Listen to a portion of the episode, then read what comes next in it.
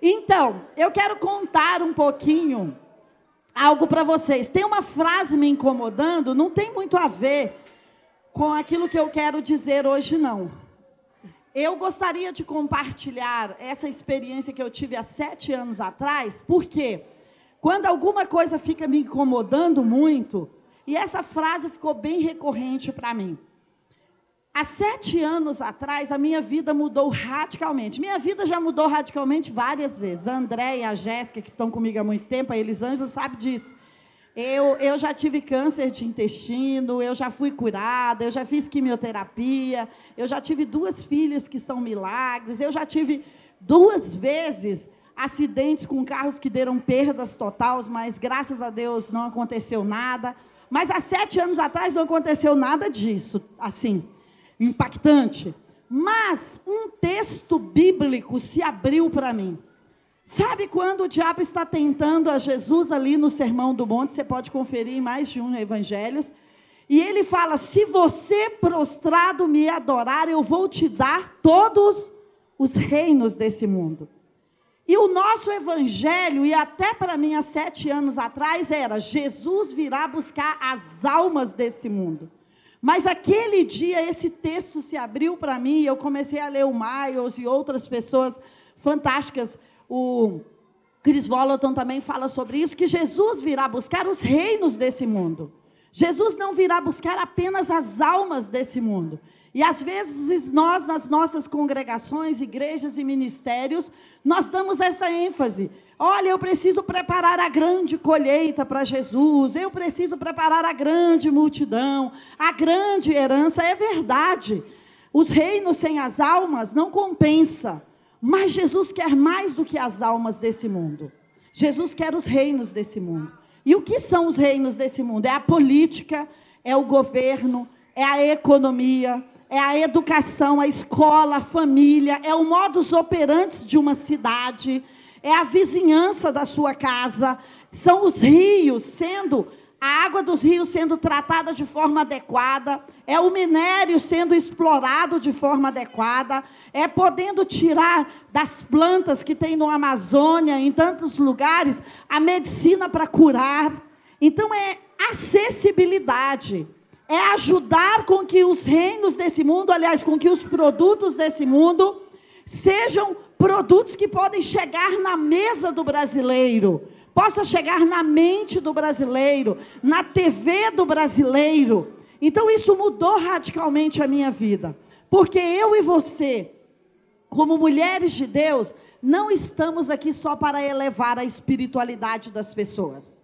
Isso é muito importante. Isso é o nível de cima. Mas a gente tem a Adriana ali, que é uma querida psicóloga, e hoje eu estava conversando com uma psicóloga lá em casa no almoço, e se você tem uma pessoa, né, Adriana, com a alma quebrada, não adianta muito a espiritualidade dela lá em cima. Talvez ela até vá usar isso como muleta, né, qualquer outra coisa. Eu já tive câncer, então quando eu estava com dor, sendo espetada por quimioterapia, pensando que eu poderia morrer, o espiritual é muito importante, porque é onde você se apega para o impossível. Mas um corpo quebrado, machucado, os hormônios fora do lugar, a depressão, você com dores, com enxaqueca, com problemas nas pernas, não é um reino completo, não é verdade? Então, da mesma forma, se, se não temos como mandar os filhos para a escola, pagar o material, comprar uma inscrição, ajudar a família, nós mulheres somos doadoras. Então, mulher, quando vê alguém com necessidade, fala: Eu quero fazer alguma coisa. Mas se não temos, talvez, um real, dez reais para ajudar o próximo, isso também dói em nós, isso também é quebrado. Então, sabe o que, que eu tenho entendido? que Jesus virá buscar a mim e a você, ou virá se encontrar comigo, como a gente queira colocar, na plenitude. A noiva bem arrumada não é só a noiva cheia de dons espirituais e que fala não sei quantas dezenas de línguas estranhas e que tem todos os dons ministeriais, os dons espirituais. Não. É, você já pensou o noivo chegando para encontrar a noiva em depressão, triste, com a alma ferida? Você precisa ser uma pessoa completa. E governar tem a ver com ser completo. O ser completo é corpo, alma e espírito. Alguém falou aqui antes de mim, Adriana mesmo, é corpo, alma e espírito. Você precisa ter a completude. E por isso, numa cidade como o Recanto das Emas, eu não posso ter só boas igrejas. Ou eu não posso ter só boas escolas. Eu tenho que ter boa economia, eu tenho que ter boa educação, eu tenho que ter boa segurança, boa vizinhança, eu tenho que ter bons amigos, porque senão a cidade não é completa. E Jesus virá buscar os reinos restaurados desse mundo. A glória de Deus vai se espalhar, o conhecimento vai se espalhar e Deus vai encher a terra com a glória. E a glória tem a ver com a restauração. A glória tem a ver com a prosperidade de tudo. Então, quando é que eu começo a ser próspero? Aliás, quando é que eu começo a fazer prosperar o que está dentro, fora de mim, ou que está no meu redor, como a Marcela, fazer, sei lá, ela tem uma lata de brigadeiro, ela tem uma lata de leite moça e alguma coisa, ela fala: vamos fazer uma festa. Vai ser festa só do brigadeiro. Olha que chique. Brigadeiro rosa, amarelo, azul. Já fica a dica: 50 tons de brigadeiro. Pode abrir uma doceria que vai bombar, hein? 50 tons de brigadeiro. Pode abrir. Você conhece? Eu não conheço. Mas pode abrir, que vai bombar. Então, ela é alguém que não depende da circunstância do lado de fora para prosperar. E quando eu começo a mudar o meu ambiente, quando eu começo a alterar o meu ecossistema, quando é que eu começo a governar? Quando dentro de mim esse governo está pelo menos iniciado em cada uma das áreas. Não dá para ignorarmos a vida espiritual, porque existe uma batalha espiritual. Você acredite ou não nos demônios, eles existem. Você pode chamá-los de seres das trevas, de peso, é, de seres transcendentes, quânticos, qualquer coisa, mas eles existem. Você quer acreditar ou não nas emoções e nos sentimentos? Não interessa, eles existem. Você quer acreditar ou não na cultura de uma cidade? Não, não tem problema se você não acreditar, mas ela existe. O, o recanto tem uma cultura. Se eu conversasse em três, quatro mesas aqui, a gente ia poder saber um pouco da cultura do recanto. Essa é uma cultura do recanto. Mulheres vêm para compartilhar. Mulheres vêm para estar juntos. Então, plenitude e governo andam juntos. Porque quando eu começo a encarar as áreas de desastres dentro de mim e colocá-las em ordem, é quando eu começo também a organizar as áreas da vida das pessoas ou da economia da cidade. Tudo o que acontece numa cidade é o reflexo dos moradores daquela cidade. Então, o que acontece aqui ou em Brasília é o reflexo nosso. E nós somos os portais pelo qual o mundo espiritual passa para vir aqui. O mundo espiritual vai passar por algum portal. Não tem jeito da corrupção acontecer se uma mente humana ou uma mão humana for lá. A corrupção não é uma fumaça e que consegue tirar dinheiro de uma conta e colocar em outra. Não, ela precisa de uma mente humana. Então, a mente humana é o lugar da prosperidade ou da destruição.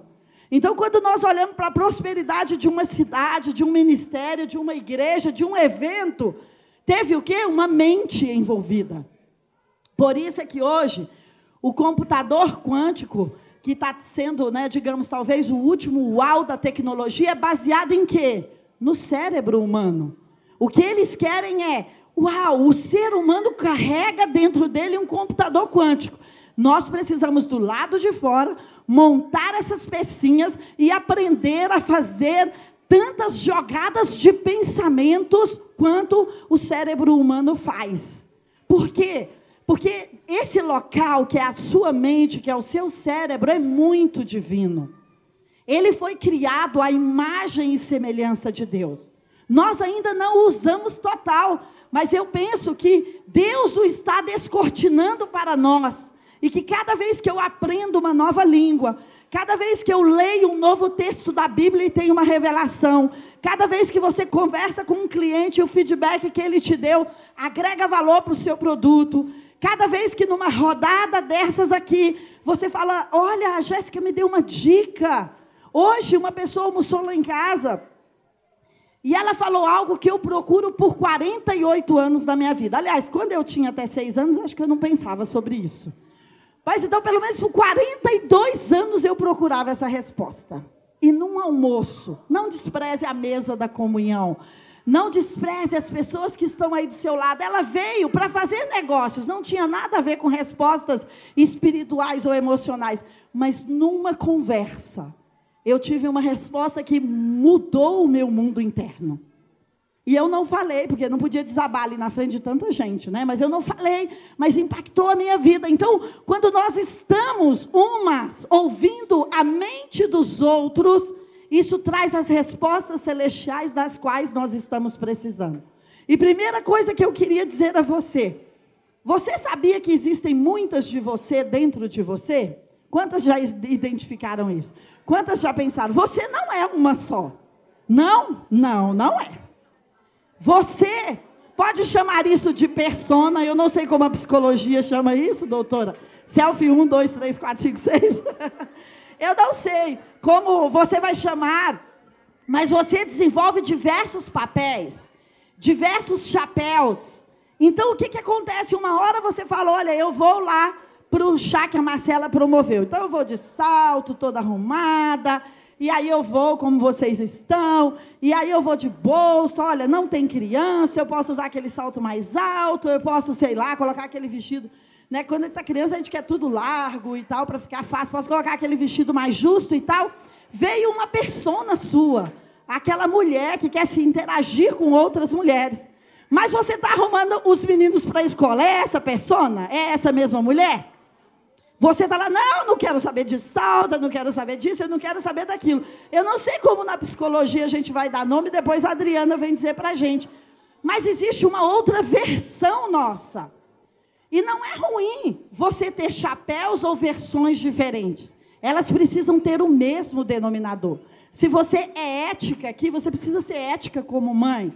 Se eu sou ética como Pastora, eu preciso ser ética como empresária, como mãe ou como esposa. Aí sim existe um denominador que está nos ligando. Mas sabe, eu vim para cá pensando: quantas das que existem dentro de nós estão governando de verdade? Quantas? Porque às vezes você fala: não, eu eu faço, eu organizo a minha casa muito bem. Então a sua versão de organizar a casa está muito bem, está governando. Mas talvez a versão de relacionamentos interpessoais não está tão boa. Ou talvez a versão do empreendedorismo, ou talvez a versão da resiliência, ou talvez a mãe, ou talvez a esposa, ou talvez a diretora. Então eu fiquei pensando que nós precisamos ter essas personas, esses chapéus, essas versões nossas caminhando juntas. Porque olha, acredite, eu tenho 48 anos e eu já vi muitas mulheres de 50 anos totalmente destruídas emocionalmente. Mas mulheres bilionárias, mulheres que tinham muito e que já tinham impactado muitas vezes, mas que já tinham casado pelo menos cinco vezes e ainda não estava satisfeita.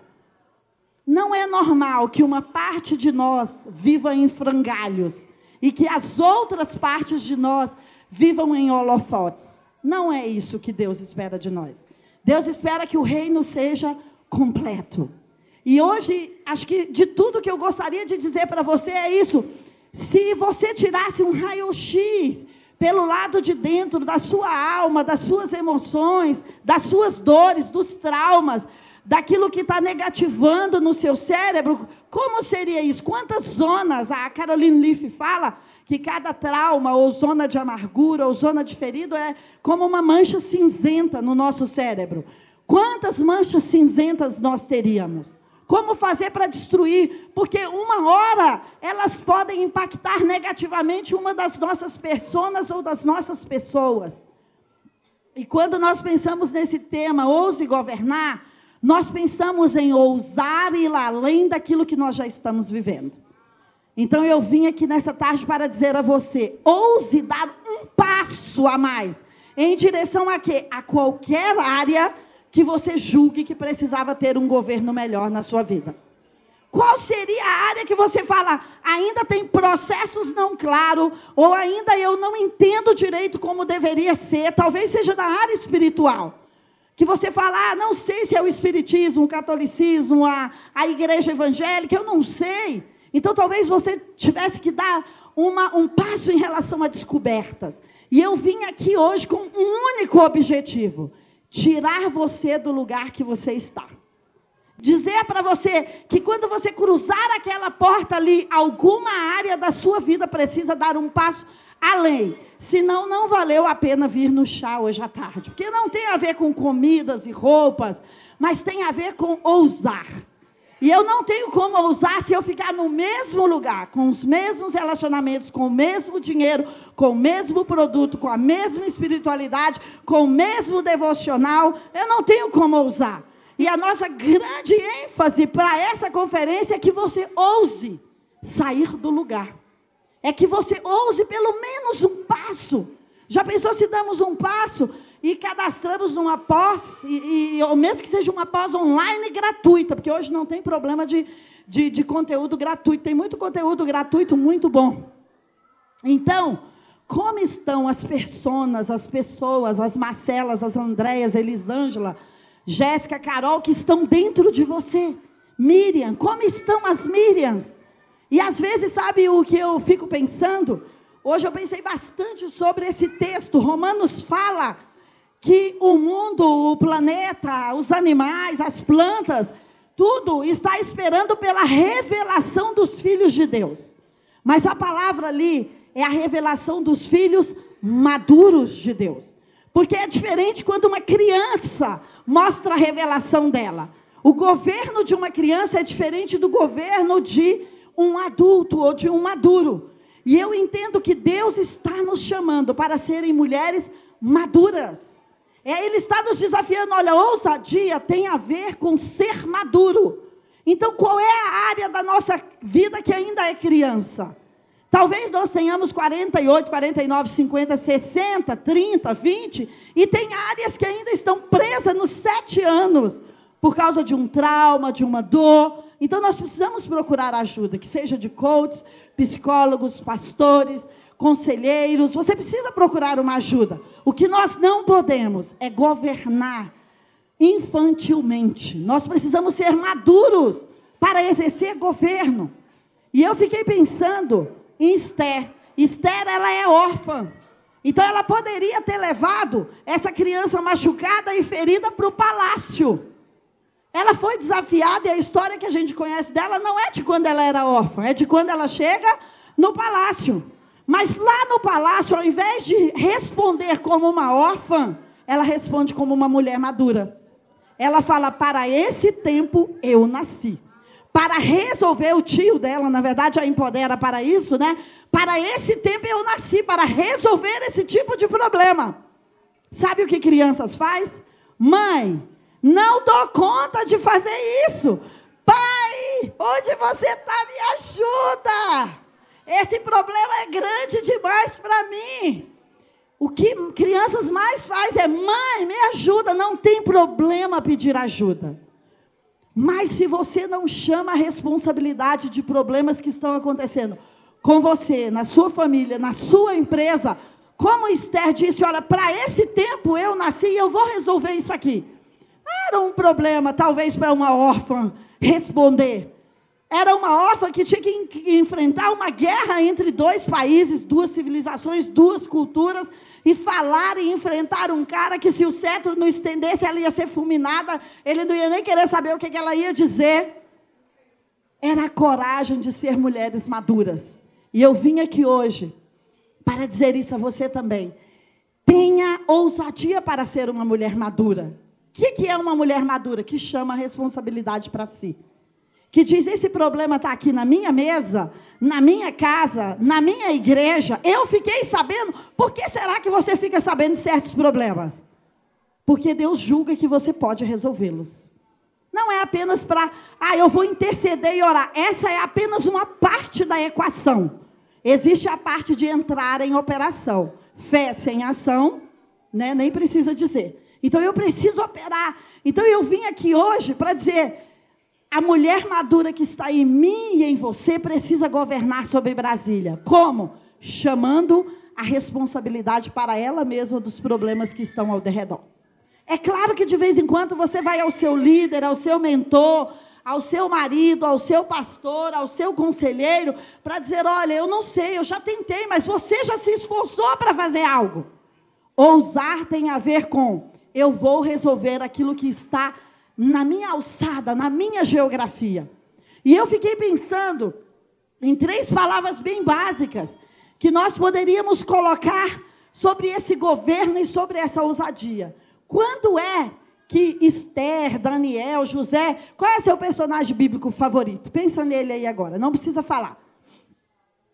Pensa se o seu personagem bíblico favorito para vencer alguma coisa na Bíblia, alguma história, usou desses três passos que eu vou te dizer. Primeiro, você precisa ver a solução. Você precisa enxergar a solução no meio do caos.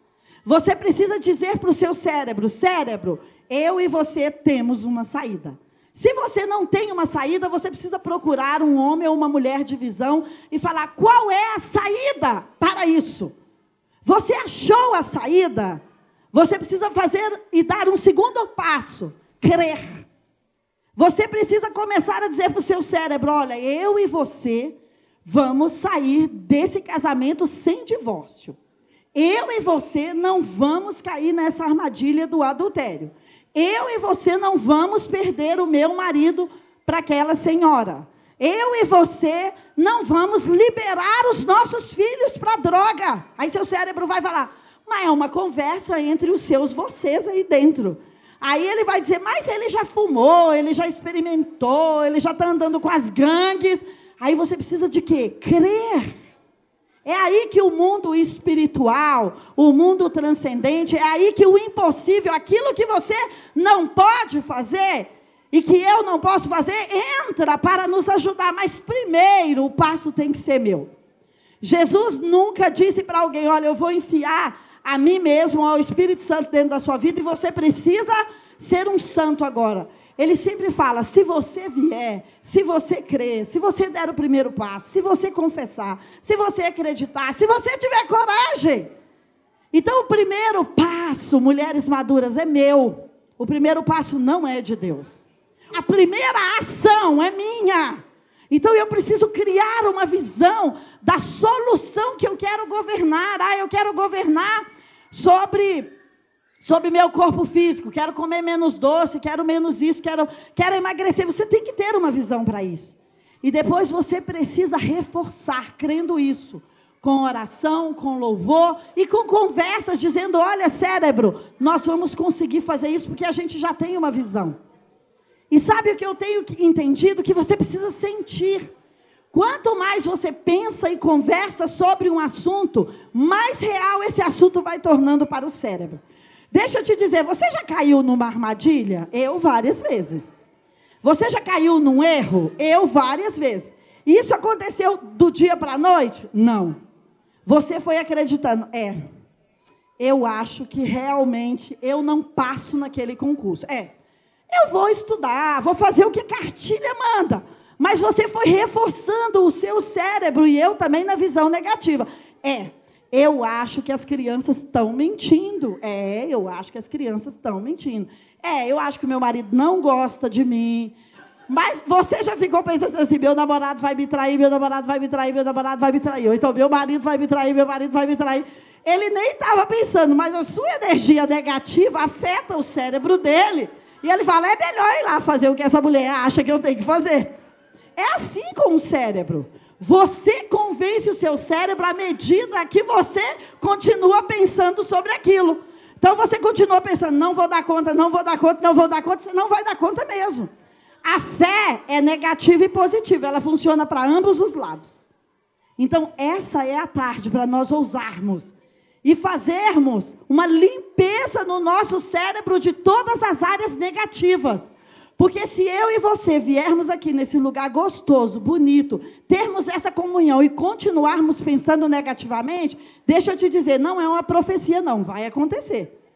Vai acontecer, só vai, só vai demorar mais alguns dias ou horas, talvez. Então nós precisamos tirar isso. Esther era órfã. Ela poderia falar, e agora? Esse rei quer matar todos os judeus e a mim? É isso que os órfãos merecem mesmo? Porque nós viemos para cá cativos e eu sou órfã. O que, que eu posso fazer? Nada, porque o meu povo já é cativo, meu país já não existe e eu ainda estou aqui como órfã. Ah, é melhor eu aceitar. Se essas coisas aparecerem, Deus deve saber para quê. Não. Deus quer que eu e você construímos co-criação, construímos um mundo junto com Ele.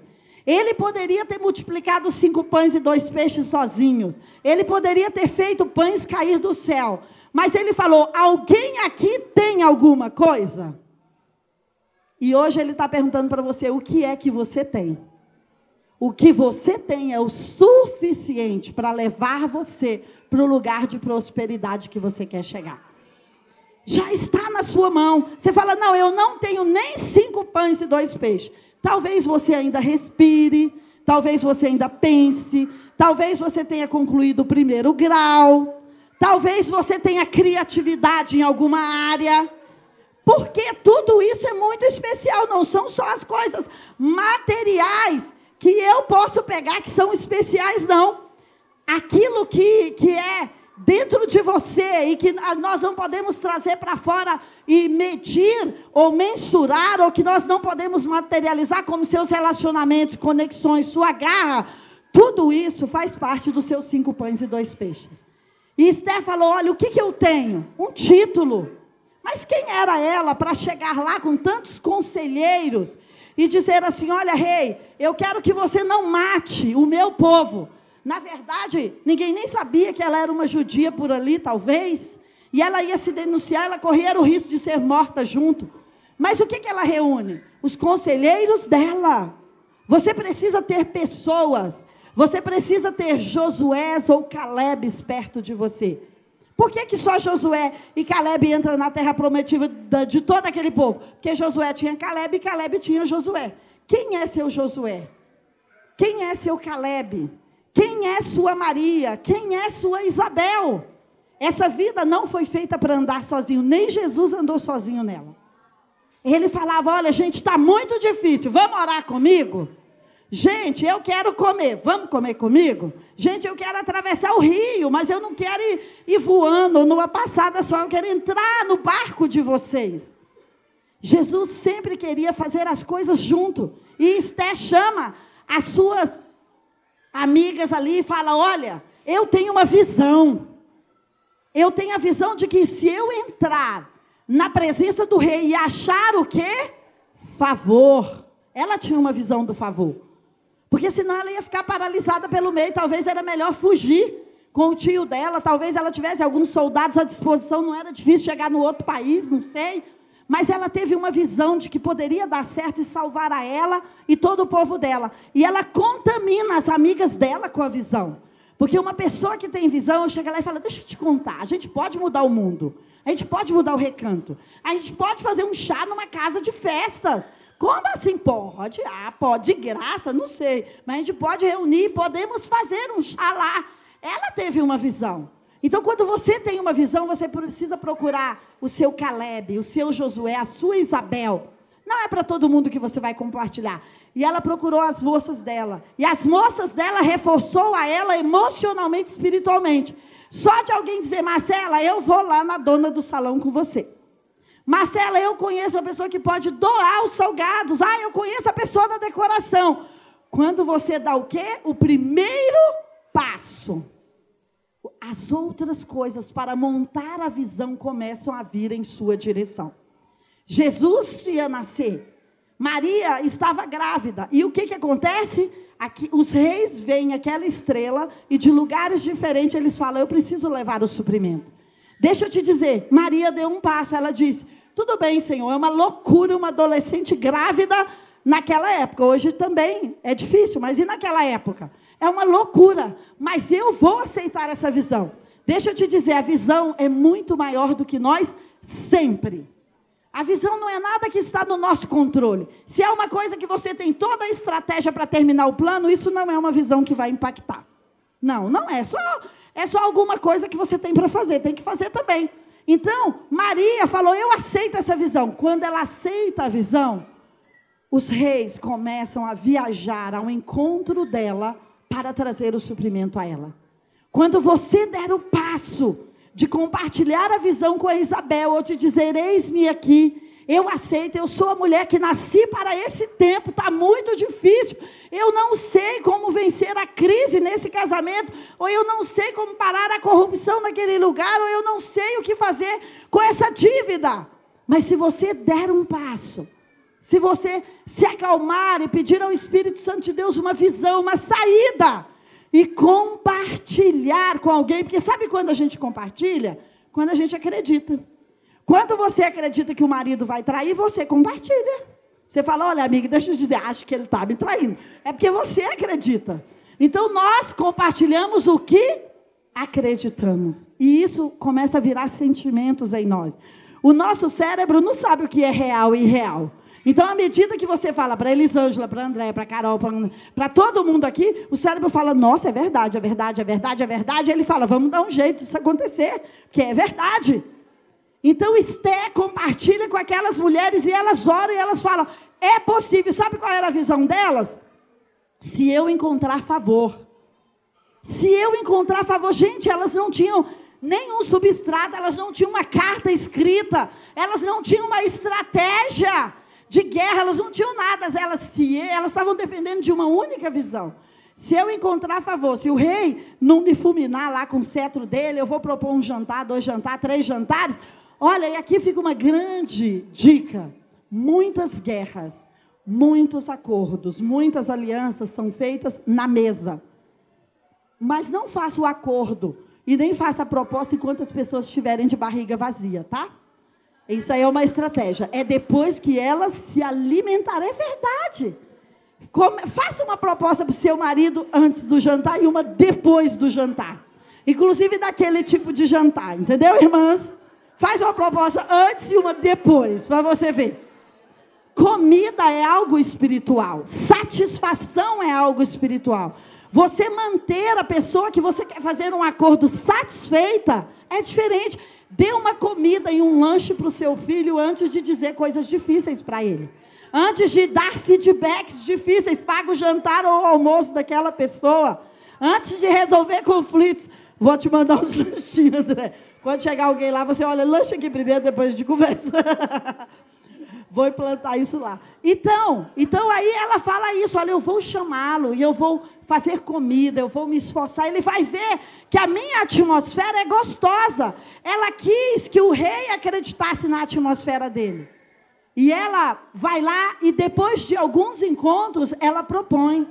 Ela fala: "Rei, eu não gostaria que você matasse o meu povo". E o édito já tinha sido feito, já tinha sido selado com o anel do rei.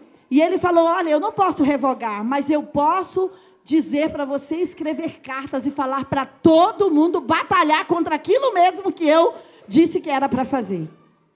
Então ela pôde operar. Então ousar é quando eu chamo a responsabilidade de resolver esse problema que você veio aqui hoje querendo terceirizar ele. Que problema você veio aqui hoje querendo terceirizar? Eu vim aqui em nome de Deus para dizer, você é a varoa para resolver esse problema, tá? É a varoa para receber esse problema. Você é a mulher de Deus para receber, para resolver esse problema. Agora procura a Isabel, procura o Caleb, o Josué, o ajudador que vai ouvir. E por último, quando você sente, você emite frequências que vão atingir as pessoas. É como gerar. Quando você está gerando algo dentro de você, Existem frequências que são chamadas de frequência da vida que as pessoas podem ser impactadas até 3, 5, 6, 7 quilômetros daquilo que você está sentindo. Vou te explicar melhor isso. Você chega num lugar, pensa na atmosfera que você chegou aqui. Quando você chegou aqui, você recebeu alguma atmosfera, não precisa falar. Mas quando você chega num lugar, às vezes você se sente acolhido e abraçado. Você chega num culto e você fala: Nossa, tem duas mil pessoas, mas essa é a minha casa. Você chega num aeroporto e senta lá no meio daquela multidão de pessoas e fala: Ah, mas eu estou tão confortável, porque Deus está aqui comigo. Ou você vai fazer uma viagem internacional ou de ônibus para algum lugar e você fala: Eu não me sinto sozinha. Por quê? Porque você tem uma atmosfera com você.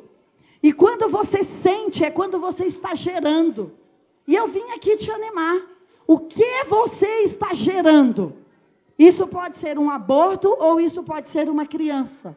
Vai depender do quanto de fé, que é o item anterior, do quanto de crença você vai colocar ali. Muitas pessoas morrem na praia. Por quê? Porque quando a gente chega no final de uma jornada de esforço, todo mundo está o quê? Cansado. E às vezes nós somos vencidos pelo cansaço emocional, físico, mental. Às vezes a esposa orou tanto e profetizou tanto e, e fez tudo de bom para aquele marido. E no dia que ele fala, vou deixar essa amante, no dia anterior ela fala, não dá mais. Por um dia, ou por 24 horas, ou por 6 horas, às vezes nós perdemos. Por quê? Porque existe um esforço em gerar. Quantas aqui já geraram filho? Nós não sentimos dores, desconfortos e algumas coisas mais? Isso é na mente. Quando você está gerando algo em oração, quando você está gerando isso mentalmente, em visão, quando você está gerando em governar uma vida, isso, isso requer energia, desgaste. E nós precisamos o quê? Ter apoio nessa hora. Nós precisamos ter pessoas que vão nos apoiar, que seja um conselheiro, um ajudador, um amigo, um pastor. Mas você precisa ter alguém que vai dizer assim: olha, Josué, a gente ainda vai entrar naquela terra. Tá, mas eu já tenho 80 anos. Calma. Já pensou assim? Se Josué desiste com 79 anos? Ah, minha geração toda morreu. Só eu e você que estamos aqui, Caleb. Que tal a gente desistir também? Então, talvez, eu vim aqui para dizer algo mais para você. Talvez você só precise suportar mais um dia. Talvez você precise suportar só mais uma semana. Talvez você precise suportar só mais um mês. Talvez você precise virar só mais uma esquina da vida. Para a sua ousadia, aquilo que você começou dar certo. Porque eu quero dizer a você que a impressão que eu tenho é que vocês estão grávidas e gerando bebês e gerando projetos e gerando soluções e que pode estar tá difícil.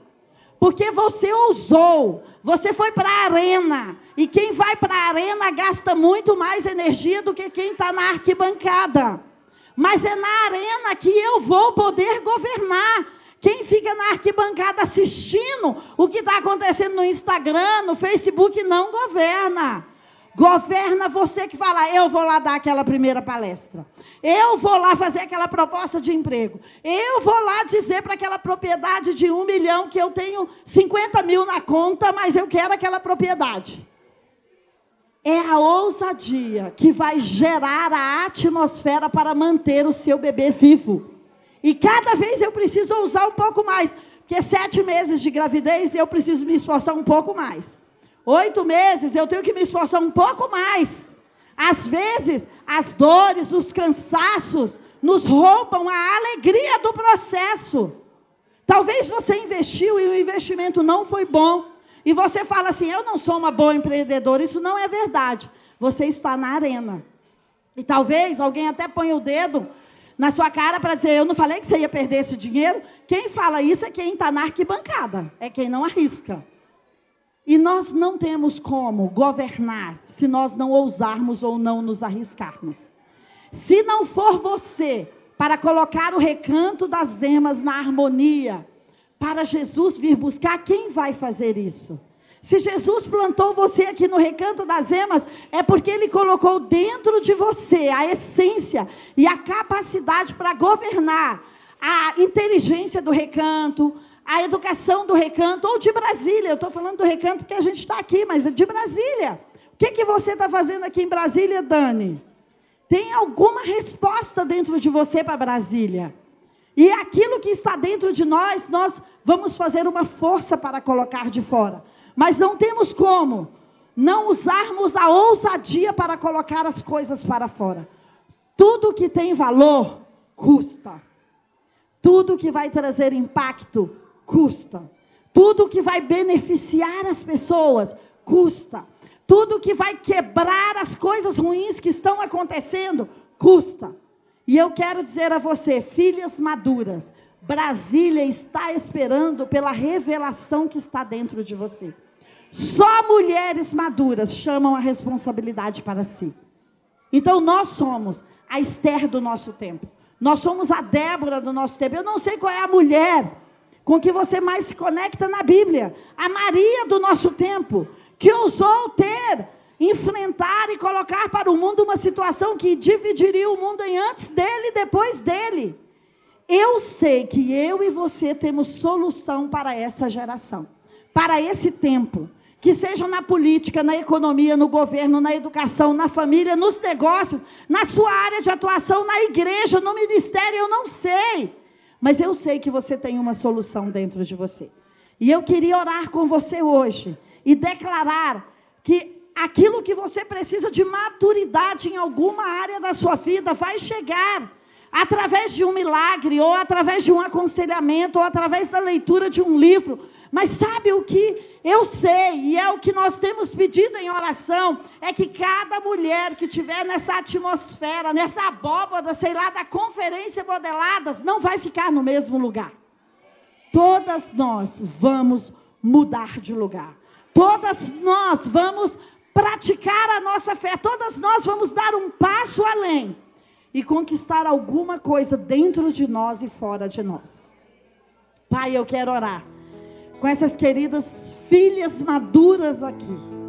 Eu quero orar com essas Capitã Marvel, com essas Mulher Maravilha, com essas Catarina Vambora. Eu quero orar com essas Débora, Maria, Esther. Pai, eu quero orar com as Raquel, Raquel que está aqui. Eu quero orar com aquelas mulheres que dizem: Senhor, se eu sei sobre esse problema, Senhor, se essa situação da família, dos negócios, da igreja chegou para mim, não é para eu terceirizar. Eu vou governar ao invés de terceirizar. Eu vou tomar isso para mim. E eu vou trazer a mulher madura que está dentro de mim, que chama a responsabilidade para si. E eu vou encarar isso como uma missão. Por maior que isso seja na minha vida, que faz tremer as minhas pernas, que faz bater forte o meu coração que faz com que eu não tenha controle dos resultados finais. Mas, Senhor, eu sei que o Senhor está me chamando para ir nessa missão, apesar da minha pouca força.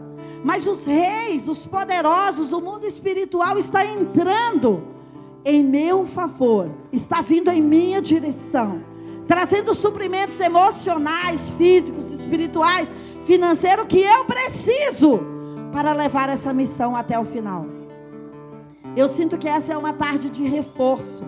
E eu queria que você desse a mão para a irmã que está aí do seu lado.